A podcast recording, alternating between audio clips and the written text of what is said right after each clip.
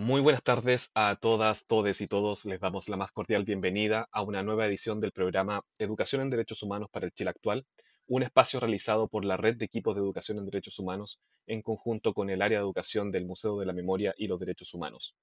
Esta vez probando un formato nuevo, un formato podcast, donde buscamos profundizar las temáticas que hemos conversado junto a nuestros invitados en las sesiones por Facebook Live. Hoy nos encontramos de hecho reunidos para continuar la conversación junto al Observatorio de Juventudes y Derechos Humanos y para esto me encuentro acompañado de mis compañeras de la red, Francisca Dávalos y Sandra Burmeister, a quien le doy el pase. Bueno, primero que todo, bienvenidos Mónica, Nicolás, Ignacio, Camila, un gusto tenerlos aquí, tenerlas, tenerles a todos y poder compartir en este momento. Bueno, yo tuve la oportunidad de participar con una reflexión en la presentación de resultados de la primera encuesta nacional que el Observatorio de Juventudes y Derechos Humanos realizó el martes 16 de marzo.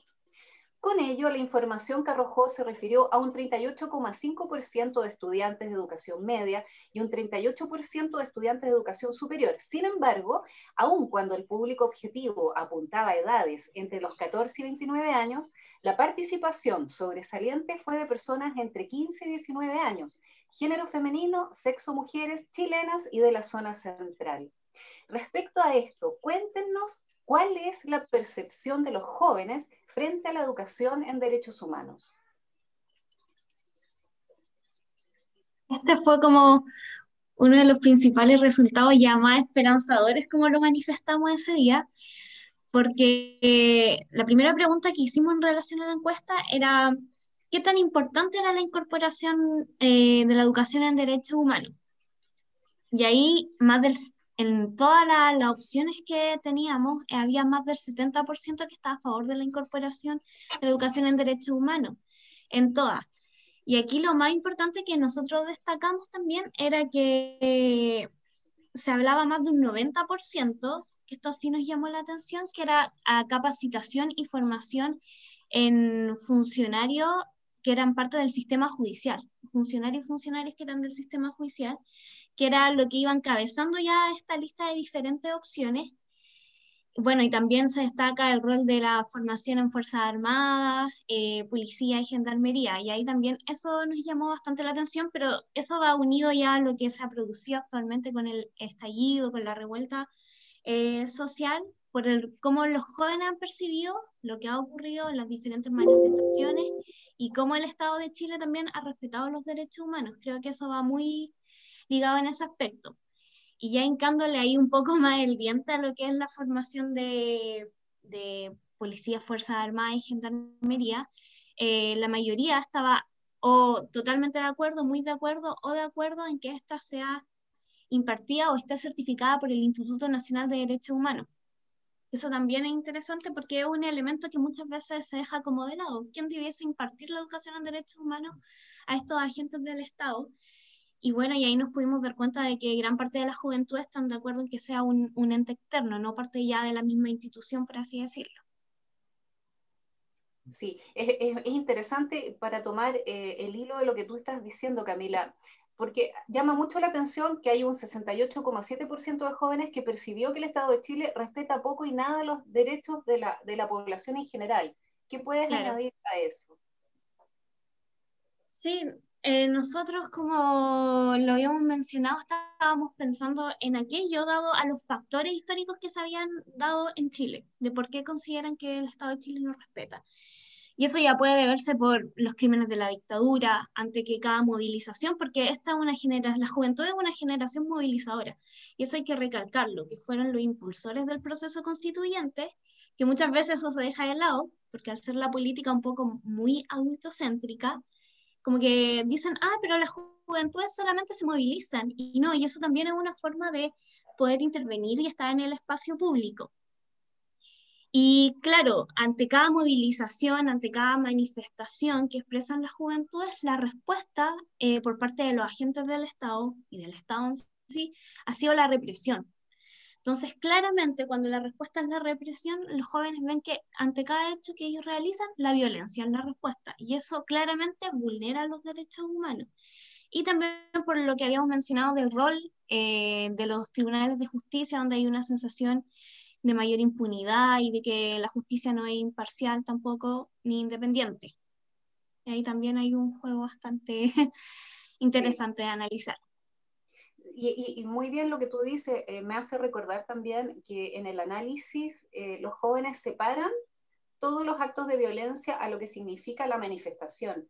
O sea, no, no, no tiene que ver para, según las estadísticas de ustedes, que se vincule defender los derechos humanos con los actos violentos que pudieran ocurrir en las calles.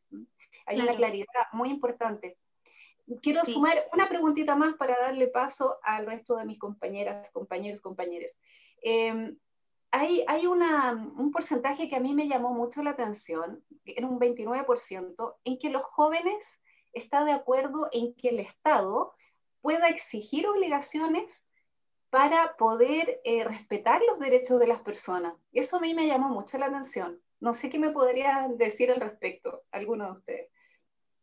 Yo creo que mm, eh, siempre esa, esa, mm, esa pregunta como que llama la atención porque se supone que los derechos humanos no deberían tener ninguna exigencia, ¿no? Son nuestros, entonces eh, no pueden tener una condicionalidad.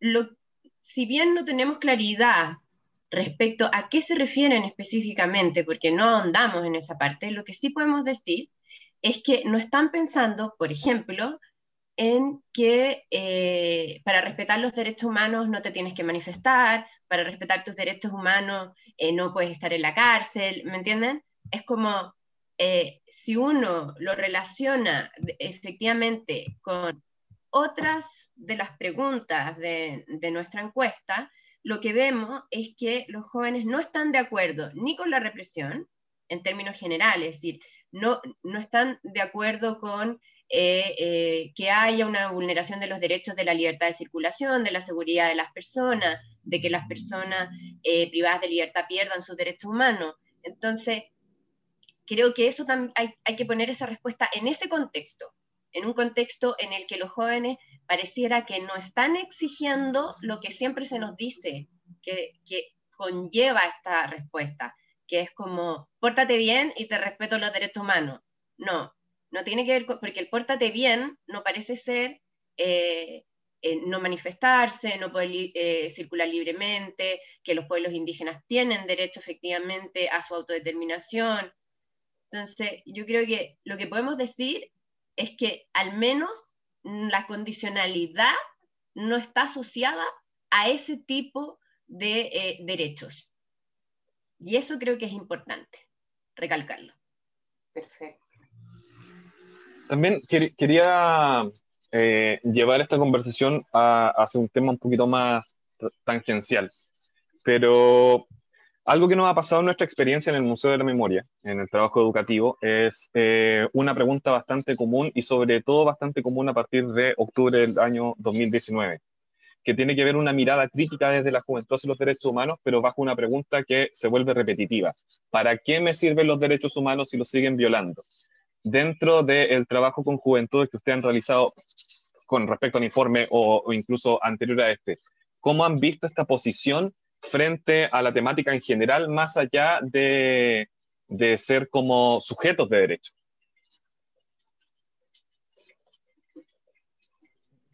Vemos con, perdón, sí, Mónica va a hablar, pero me tengo no, no, eh, vemos en verdad con bastante positividad que los jóvenes, bueno, como lo arrojó el informe, eh, consideren muy importantes los derechos humanos porque nos da garantía también de que ellos tienen una percepción de que son importantes dentro de la vida política y, del, y, también del espacio público en el que se desarrollan. Entonces, en ese sentido, es necesario también eh, como poner en la palestra que muchas de las juventudes que eh, realizaron la, entrevista, la encuesta consideran que el voto se ha permitido desde los 16 años. Entonces, en ese sentido, establecemos que con un 71,9%, que es eh, importante para ellos poder ejercerlos, más allá de solo conocerlos, sino también ejercerlo, y es también lo que decía Camila sobre, sobre que los jóvenes eh, y las juventudes en sí eh, fueron los precursores del proceso constituyente, fueron, y han sido también los precursores de los movimientos pingüinos del 2006, del movimiento del 2011. Entonces, eh, creo que más allá de que solo los conozcan y sepan que son importantes, hay una arista que es que es importante ejercerlos. Y eso es lo que ellos están muy claros, porque eh, se ve que están de acuerdo y que tienen una actitud positiva hacia que eh, en contra del, de la, eh, de la, del control de identidad preventivo, están en contra, o sea, sí, están en desacuerdo con que em, las personas privadas de libertad pierdan sus derechos. Entonces, sabemos que hay una, actitud, una percepción que es buena, que una, una percepción de que los derechos humanos son importantes, pero también hay una percepción o una actitud al ejercicio también es importante. Y lo vemos en el proceso constituyente y por lo mismo yo creo que hay que alentar a la juventud a, a esa, como a, participar y a también obviamente interpelar a la autoridad a, abrir este proceso a las personas que también abrieron el proceso, literalmente. Entonces, esa creo que es como mi opinión y la opinión general del observatorio. No sé si alguien más quizás quiera agregar algo. Ahora, perdón, una, una cosa. Ah, adelante. Ah, disculpa, Fran, pero... No, no, eh, dale, dale. Es que yo me quiero salir un poco del informe porque eso va a ser tema de la entrevista que viene. Entonces, pero adelante.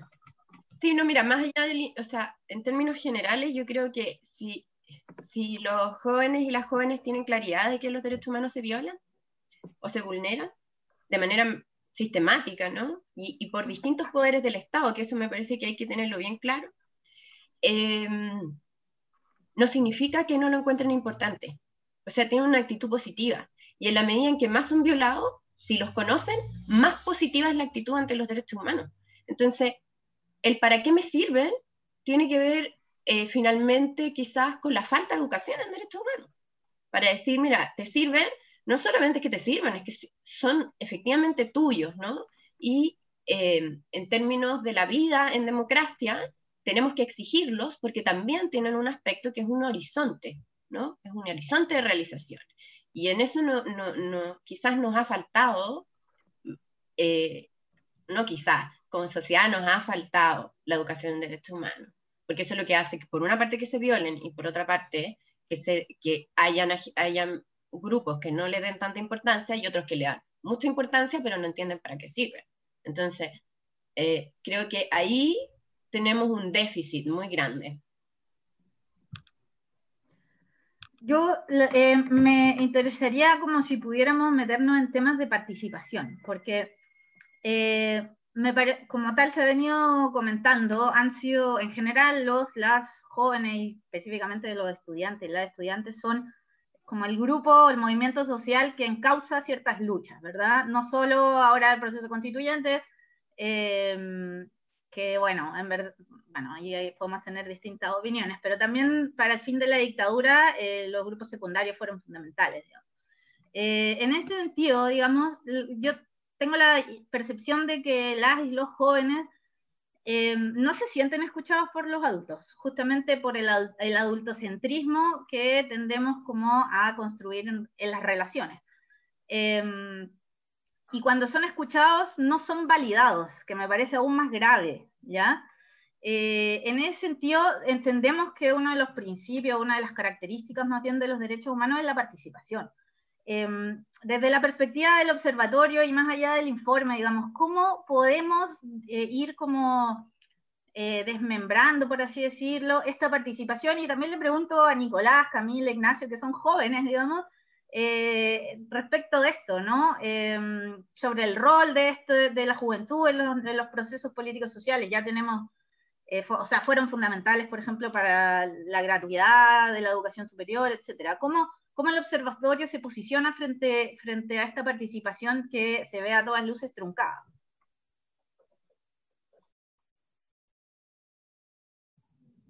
Em, bueno, como observatorio, en verdad, y también a título personal, creo que una de las, o sea, yo aliento y nos aliento también a nosotros, nosotros, los, jóvenes, a participar, en verdad, a exigir. Los derechos humanos son exigibles y uno de esos derechos es el derecho a la participación política. Entonces, yo creo que lo que nos queda es exigirlos y una de las cosas que, que quizás nos sirve harto en este, en este momento es la tecnología. O sea, el hecho de que, por ejemplo, ahora podamos estar en Zoom, que esto después salga en un podcast eh, y que alguien lo pueda escuchar, eh, es parte de, esa difusión que nosotros, además, nosotros tenemos eh, como mayor alcance y mayor manejo en la tecnología. Y también quedó eso en evidencia en el, con el estallido social y se pudieron evidenciar las violaciones y vulneraciones a los derechos humanos. Entonces, yo creo que a lo que apunto es que alientemos, y el observatorio eso también busca, difundir y alentar a las juventudes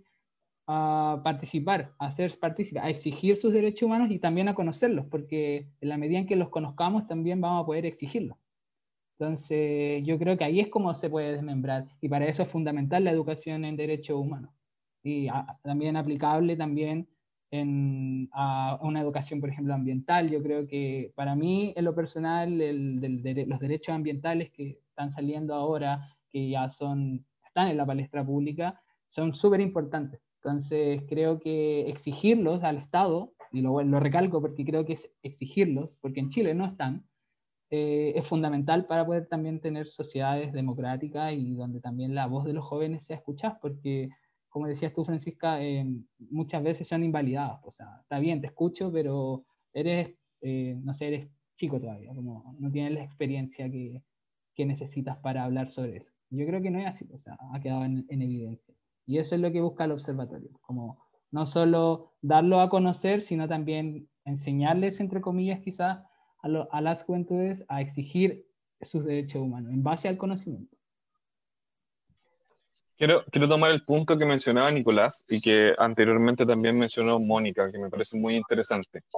Está esta evaluación positiva, si queremos decirlo, de, de los derechos humanos, la necesidad de no solamente conocerlos, sino que ejercerlos, pero también vemos eh, una mirada crítica frente a los mismos.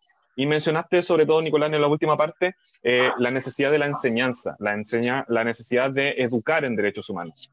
Y este punto nos parece como súper importante, ya que eh, se vuelve como paradójico que precisamente tratamos y estamos desde la red de equipos de educación en derechos humanos con una intención de generar un plan transversal de educación en derechos humanos, que todos aquellos los jóvenes que se encuentran, por ejemplo, en educación superior, tengan acceso a este conocimiento. Lo mismo sucede con el trabajo del museo y otras instituciones con respecto a la edad escolar.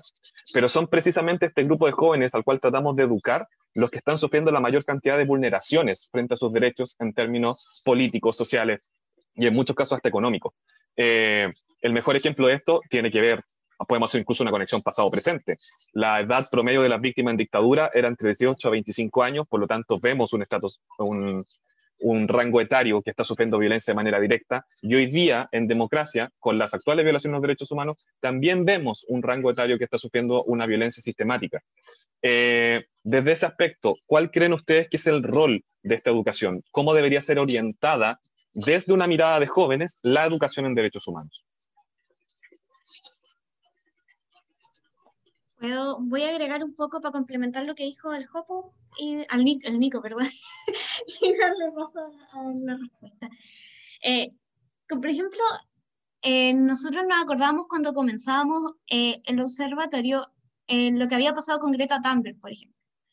Que Greta Thunberg es una activista súper joven y claro, cuando ella da sus discursos como que era mirada en menos. Bueno, también esto está dado por ser mujer, joven, ahí también hay un elemento eh, a prestarle atención. Pero claro, muchas veces cuando a nosotros mismos nos ha pasado que cuando dábamos una opinión, cuando éramos más pequeños, cuando estábamos en el liceo o también en las universidades, muchas veces esto no era tomado en cuenta. ¿Por qué? Porque tú, tú no tienes todos los conocimientos, tampoco tienes toda la experiencia. Entonces ahí también ese elemento ha cortado un poco la participación formal que se entiende la juventud en los procesos políticos. Pero también existe la informal, de aquella que hablamos la organización de las bases, de los territorios, la participación que había en cabildo, sumamos también a la participación en las movilizaciones, en las asambleas estudiantiles, eh, por ejemplo, la organización que hubo para acabar con la prueba PSU cuando hubo esas manifestaciones. Entonces eso también es una forma de organización y también de cuando hablamos cuando los jóvenes salieron a ayudar en las ollas comunes cuando se estaba dando ahora también lo, lo, de la pandemia, el inicio de la pandemia. Entonces ahí también existe, existe ese elemento. Y ahora en relación con la educación en derechos humanos, claro, nosotros en, en, la universidad, por ejemplo, tuvimos un solo ramo de educación en derechos humanos, si estamos hablando formalmente, que fue con la profe, de formulación de políticas públicas en derechos humanos, que nosotros estudiamos administración pública, y ahí había solamente ese ramo, y además era electivo. Entonces era, era súper complicado porque en la universidad donde nosotros estudiamos había solamente un CRG de derechos humanos, que, era que es bastante interesante también y aportaba bastante, pero no llega a toda la universidad ni a todas las carreras. Y ahí también hay un punto, porque muchas veces se dice quizás la carrera de ingeniería, ¿por qué va a necesitar derechos humanos? Pero también es necesario que los tengan, porque es una formación también de una ciudadanía activa que participa en democracia. Y ahí, como tú mencionabas, claro, hay ciertas deficiencias, pero tampoco podemos dejarlo en la educación formal, sino que también los jóvenes están tomando espacio informal en donde también es interesante participar con la educación en derechos humanos. No sé si el Nacho quería complementar algo antes, antes Eh, sí, en verdad me iba a acercar un poco a la idea del adultocentrismo y además también al hecho de que eh, quienes hoy, hoy en día y también un poco en el pasado eh, ostentan el, el poder, no han, han cortado el, el trabajo que como, como, juventud hemos realizado. ¿Y cuando hemos sido escuchados? Cuando nos hemos levantado, cuando nos hemos manifestado y hemos salido a las calles es cosa de hacerlo. Nosotros como observatorio en algún momento también revisamos eh, artículos, noticias y las movilizaciones de los jóvenes, de la juventud de los 90, no existen. No hay información sobre las movilizaciones de, de las juventudes de los años 90. Como si, algo, como si hubiese sido post-dictadura una estabilidad maravillosa. Y se sabe que no fue así, que las universidades y los colegios se seguían manifestando. ¿Y qué pasó? Llegamos al 2006, donde ocurrió eh, movilizaciones mucho más activas, gracias también a la tecnología que estaba disponible, ya que las juventudes se pudieron organizar a través de SMS, Hotmail, un, poco, un poquito ya más antiguo, eh, pero que era la herramienta con la que contaban en ese momento y que finalmente fue validada por las autoridades políticas cuando, eh, como juventudes, fuimos apoyados por la, la opinión pública porque probablemente si no hubiese habido respaldo de la opinión pública, también hubiésemos, quedado, hubiésemos sido dejados de lado. ¿Por qué? Porque esta idea de adultocentrista nos invalida, no permite que expresemos y finalmente queda en una organización de base que puede ser muy buena, pero lamentablemente si no llega a las cúpulas de poder, eh, esa voz se pierde y, y no logra eh, establecer las ideas que como juventudes queremos plantear. No sé, es cosa de mirar ya post-2011, que fueron también movilizaciones muy importantes, que recién ahí empezaron a haber juventudes en, en puestos de poder. Para post-2017 eh, solo habían seis concejales en todo el país que fueran jóvenes, el resto eran todas personas mayores de 30 años. Entonces, claramente si no hay jóvenes, eh, juventudes dentro de las esferas de poder, eh, es muy difícil que podamos también ser escuchados y que además tengamos la oportunidad de expresar el sentir que como juventudes tenemos más allá de la organización popular que claramente siempre ha existido dentro de la universidad, de los territorios, eh, las puestas escénicas, etc. No sé si me permiten hacer una, un, añadir un, pequeño elemento, eh, si la conexión me lo permite, porque lo he escuchado muy entrecortado todo el rato.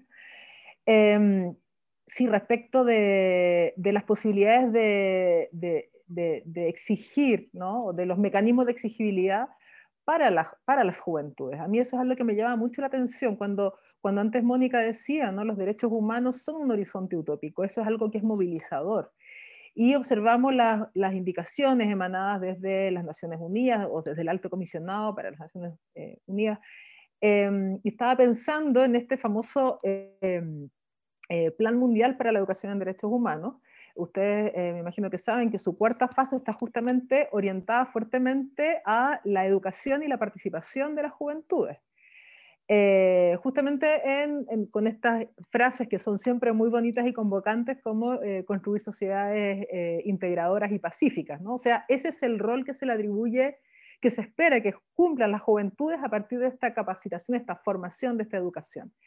Y ahí entonces, una vez más, queda eh, si lo miramos como desde, la perspectiva controversial, viene esta, esta controversia de lo que está declarado ¿sí? y que los estados se dicen que van a cumplir, lo que ocurre en realidad y entonces finalmente, ¿cómo hacemos para que esto sea eh, exigible? No sé si lo han pensado. Efectivamente está la, está la movilización, yo creo fuertemente en la movilización y en la organización, pero no podemos olvidar que el ámbito que está ligado específicamente al Estado, que es el de la educación formal, debe ser atendido ya por el Estado. ¿no? Entonces, ¿cómo, cómo lo, lo, han pensado, lo han evaluado? Lo, lo, ¿Les genera una reflexión esto? A mí me gustaría decir algo con respecto a eso. Yo creo que, o sea, nosotros creemos en general como observatorio, y por eso estamos acá, y lo mismo que comentaba Cami, que nos llamaba mucho la atención de que no había formación en derechos humanos ¿no? en las universidades. Eh, que efectivamente la educación en derechos humanos es importante, tiene que estar, es obligatoria, debería ser obligatoria, etc. Pero no cualquier educación en derechos humanos, no cualquier contenido, ¿no? tampoco eh, partido por cualquier organismo, tiene que seguir unas directrices, pero para eso, como país, tenemos que dar una discusión que es anterior, porque en Chile no se ha dado la discusión de los derechos humanos. O sea, efectivamente, cuando uno se da cuenta que vivimos en un clima de impunidad, una sensación de impunidad, ¿no? Donde eh, eh, nuestro sistema judicial no es independiente e imparcial, porque yo siempre lo digo, o sea, hay un tribunal constitucional que está por sobre, ¿no? Respecto a, ciertas decisiones. Em, la Corte Interamericana ya lo dijo, ¿no? Que el sistema judicial chileno tiene una jerarquía que no corresponde. Eh, referido específicamente al caso del juez, que siempre se me olvidó el nombre. Pero, Daniel ¿cómo vamos? El juez Urrutia, muchas gracias. Muchas gracias, Felipe. Entonces, ¿cómo vamos a dar una educación en derechos humanos si nosotros como país no hemos dado una discusión sobre los derechos humanos clara? Clara, o sea, cuando se cuestiona la existencia del Museo de la Memoria y los Derechos Humanos, algo tan básico, ¿no? Eh, ¿Cómo vamos a eh, dar una educación en derechos humanos de calidad? Creo que todos estamos de acuerdo, sobre todo los que estamos acá, que la educación en derechos humanos formal debería ser obligatoria y en todos los niveles en todos los niveles y en todas las instituciones que tienen educación, así como hay una agencia nacional de acreditación para las universidades, ¿no? Que exigen papers indexados, etcétera, y cuántos doctores, etcétera. Bueno, exijamos, por favor, educación en derechos humanos, no es nada del otro mundo, somos todas personas más, somos todos ciudadanos, generalmente los que están en las universidades son todos mayores de edad, todos tienen derecho a votar, etcétera. Entonces, hay muchas formas de hacerlo, pero la discusión es qué, ¿Cuál? ¿Cuál es el contenido de esa educación y por qué nos queremos dar esa educación hoy en Chile cuando sabemos que tenemos un Estado que ha vulnerado de manera sistemática los derechos humanos en una crisis totalmente profundizada por la pandemia, ¿no? En la que se sigue persiguiendo y criminalizando la protesta social, en la que tenemos una consulta de ciudadanía a la que, no sé si será mi computador, pero nunca me dejó entrar, ¿no? Em, entonces, eh, una consulta ciudadana respecto al derecho a reunión, pero no hablamos de la libertad de expresión.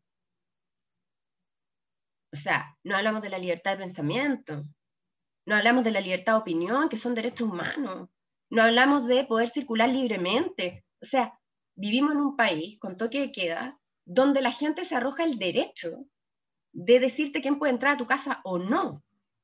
Por ejemplo, en los lugares donde hay conserje, es decir, cuestiones tan básicas, ¿no? Que no puedes eh, eh, circular libremente. El la detención por control de identidad, etc. Bueno, no me voy a alargar más, pero lo que quiero decir es que no hemos dado la discusión. No hemos dado la discusión de los derechos humanos y tampoco hemos aceptado que en Chile se violaron de manera sistemática los derechos humanos durante la dictadura, que todo el mundo está de acuerdo que eso no puede pasar. O sea, todavía hay gente que es negacionista o que además lo justifica, ¿no?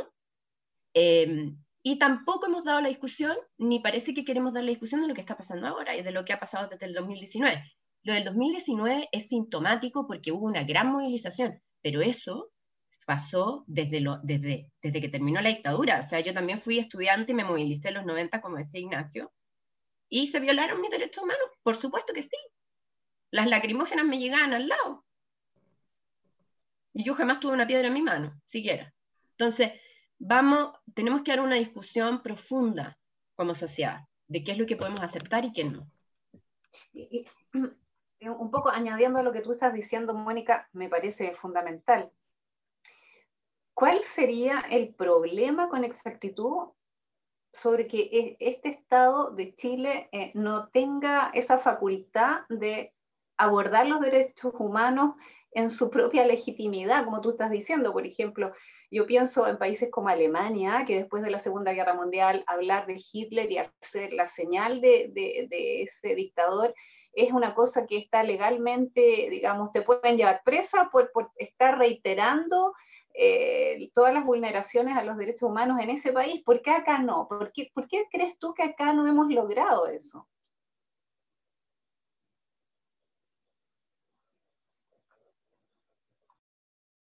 No sé si alguien más del observatorio quiere contestar, porque a mí, yo tengo mi opinión, pero creo que también mis compañeros del observatorio, que además son jóvenes, pueden tener una, una, una opinión quizás más, con más distancia. ¿No? Yo, eh, agradeciendo ahí el paso de Mónica, eh, yo creo que desde mi opinión personal y histórica, quizás que he podido estudiar, creo que es básicamente porque fue una dictadura cívico-militar. O sea, no solamente hubo militares incluidos en el gobierno, sino que también hubo eh, civiles. Y esos civiles son actualmente los que nos gobiernan. O sea, ¿cómo podíamos tener a Chadwick siendo ministro del Interior cuando fue mano derecha o estuvo en la mano derecha del dictador. Es decir, hay una civilidad, hay una ciudadanía que no ha visto la importancia de las vulneraciones a los derechos humanos, o sea, no le han tomado el peso y eso también puede ser, y queda un poco reflejado en nuestro informe, en el que en el sentido de que se normalizan igual, o sea, yo en un momento también normalicé y, y todos hemos normalizado debido a este pacto, o sea, ese pacto de transición donde, claro, todos volvimos a votar, y todos pudimos elegir a nuestros concejales, alcaldes, presidentes, diputados, diputadas. Pero, ¿qué pasó? O sea, sabemos que hay un Museo de la Memoria y los Derechos Humanos que hace un excelente trabajo, pero es la ciudadanía, o sea, esa civilidad que no se ha puesto, y como decía Mónica, no ha puesto en la discusión la importancia de estas vulneraciones, o sea, de lo grave que fueron. Yo creo que por eso pasa de que no se ha dado esa discusión, porque la, la gente, los civiles, no, no le dieron. Y pues lo mismo tenemos o tuvimos a gente que participó en la dictadura, que actualmente es ministro de Justicia y Derechos Humanos. O sea, yo creo que esa es la peor burla que podemos tener y un insulto a las personas que han sido y fueron eh, vulneradas en sus derechos humanos durante la dictadura, post dictadura y también el 18, 19, 18 de octubre. Eh, ¿Puedo decir algo? Eh, me parece igual que Mónica diste muy en el clavo, en el sentido de que para, digamos, en el fondo, cómo se construye una política pública es construyendo un problema como público. Y efectivamente, esto, los derechos humanos no se han transformado en un problema público. Eh, concuerdo con Nicolás, digamos, como ha sido un problema de, de, quienes hemos estado no solo en la calle, sino como esa ciudadanía, aunque el concepto de ciudadanía es excluyente, eh, digamos, quienes nos eh, sentimos como parte de la ciudadanía. Ahora, yo creo que efectivamente hubo grupos que eh, bogaron por ella, las asociaciones familiares de niños desaparecidos, de ejecutados políticos, pero estaba muy vinculado precisamente a, eso, ¿no? A, la, violación eh, durante la dictadura, a la prisión política durante la dictadura, pero no hay una línea de continuidad entre, por ejemplo, la prisión política eh, en ese tiempo con lo que ahora podrían denominarse presos o presas políticas del estallido, porque, bueno, hay debates si es que lo son, si no son. En el fondo, entre ese, hay una brecha que como personas debiésemos hacernos cargo, eh, aun cuando efectivamente han existido grupos que han intentado eh, como llevar la discusión hacia eso. Y en ese sentido, digamos, me gustaría preguntarles, como, y, a la luz de la contingencia de lo que ocurrió en, este centro de Sename en Providencia la semana, esta semana, o la semana pasada, ya no me recuerdo, em, digamos, ¿de qué forma la educación en derechos humanos podría colaborar a fortalecer determinadas instituciones o fortalecer las capacidades del Estado o fortalecer el Sename, por ejemplo, etcétera. ¿Cómo es la perspectiva eh, del observatorio frente a esto?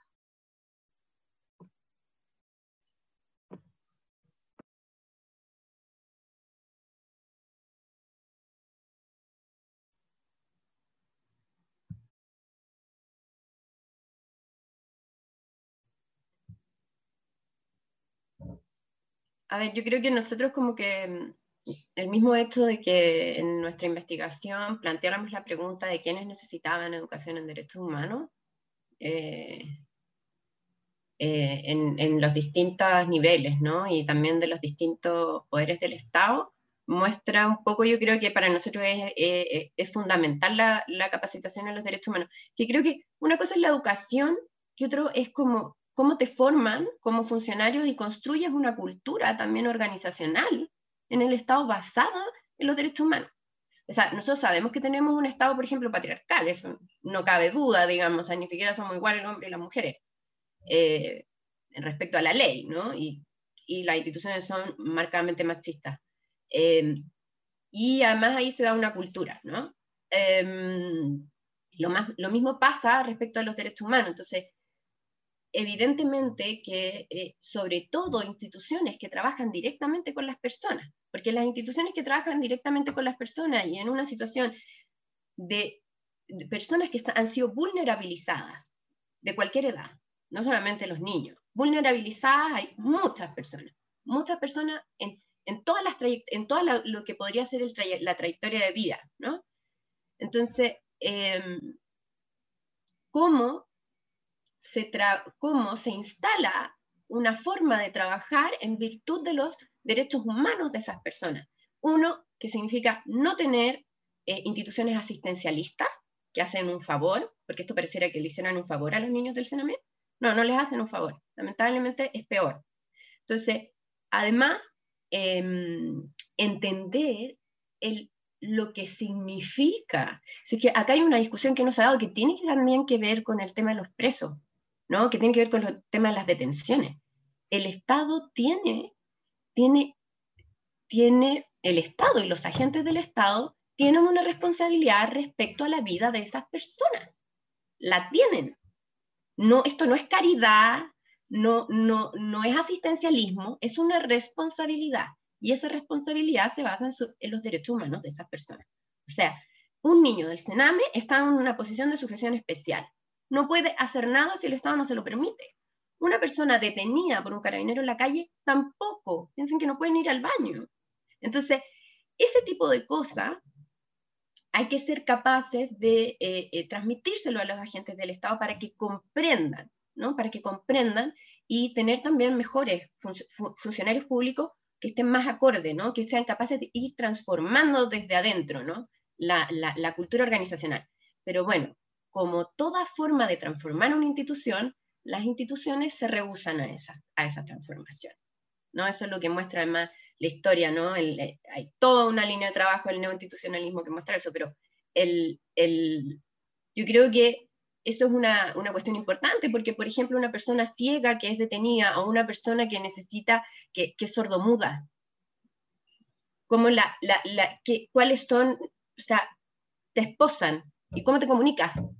Una persona ciega no, no, no puede caminar, digamos, sino, necesita todo su, su, cuerpo. O sea, hay muchos elementos que nosotros no estamos eh, considerando eh, respecto a la necesidad de tener una formación en derechos humanos eh, respecto a, la institucionalidad pública. Y que el Sename, digamos, todos los informes indican que el Sename como funciona ahora no tiene solución, digamos. Entonces, eh, más allá del Sename, hay que asumir como una perspectiva eh, donde se respete el derecho de las personas, pero además se entienda la responsabilidad que el Estado tiene. no sé si con eso respondo a tu pregunta, y que me pongo muy vehemente. Camila. Sí, sumado a eso, eh, nosotros aquí con los chiquillos somos administradores públicos. y la formación que se da a los funcionarios públicos está basada mayormente en las directrices que entrega el servicio civil, después en capacitaciones que se otorgan dentro ya de las instituciones públicas. Y en ese entonces, hace un tiempo, realicé una mini investigación y aquellas estaban enfocadas en dos tipos de capacitaciones que se hacían mayormente. Una era en temáticas de género, pero esa estaba más ligada a dar respuesta al PMG de género. Y el otro aspecto ya estaba dado en, en igualdad y no discriminación. eran como esos dos ámbitos. Ya los otros eran un poco más específicos de Excel, de, de compras públicas, entre otros. Y, y, eso también deja de manifiesto que no se ha tomado en serio los derechos humanos, porque cuando eh, yo, yo consulté a un especialista aquí, eh, me dijo que eh, lo que ellos hacían mayormente en derechos humanos era solamente dar como una mirada a los conceptos básicos de derechos humanos, que eso es lo que ellos entregaban actualmente a la formación y capacitaciones que se daban a los funcionarios y funcionarias públicas. Y en eso está actualmente, porque nosotros como funcionarios públicos eh, tenemos esas capacitaciones del servicio civil y en eso están dados, están más dados en ese aspecto, en ir viendo qué es lo que va necesitando cada institución. Ya necesitamos más Excel, ¿cierto? Pero también hay, como mencionaba la, la profe, eh, este aspecto de también tratar con la ciudadanía nos ha sido muy tocado dentro de las capacitaciones y formaciones que tienen los funcionarios y funcionarias públicas. Bueno, yo, yo, eh... espérate, yo creo que la Cami da clavo en algo, y es que tenemos un Estado manejado por eh, el gasto público. Entonces, lo que sucede es que la única preocupación es la rendición y el llegar a las metas. Pero no hay un análisis, y esto ni siquiera tendría que ser cualitativo, o sea, cosa, podría ser hasta cuantitativo, pesquisar, ¿no? Eh, la cantidad de personas que se han sentido vulneradas en sus derechos, asociándolo, por ejemplo, o sea, no es eficiente un presupuesto donde se vulneran los derechos de las personas, pues. Porque hay que tener el objetivo claro de que el Estado está para regular, digamos, es un pacto por el bien común, para la mejor forma de relacionarnos todos los grupos. Entonces ahí tenemos, tenemos un problema, tenemos un problema, que es el excesivo, la excesiva gestión financiera del Estado chileno, por sobre todo lo demás. Eso quería decir. Creo que aquí afecta muchísimo a los derechos humanos. Y creo que sobre todo en, en, los casos como por ejemplo de, lo que ha significado el problema con el Sename, no solamente el último episodio que pudimos ver con este centro en Providencia, nos demuestra precisamente una lógica numérica por sobre la preocupación eh, con respecto a los derechos de una población que es especialmente vulnerable. Eh, bueno, con esto concluimos el programa del día de hoy. Agradecemos enormemente a todas y todos nuestros invitados del Observatorio de las Juventudes y Derechos Humanos por habernos acompañado en esta continuación de la conversación que tuvimos por nuestro Facebook Live. Agradecemos a todas las personas que se sumaron a esta transmisión y que han escuchado este capítulo y les dejamos invitados para las próximas ediciones, ya sea por Facebook Live o también en este nuevo formato. Muchas gracias a todas y todos y nos vemos en una próxima oportunidad.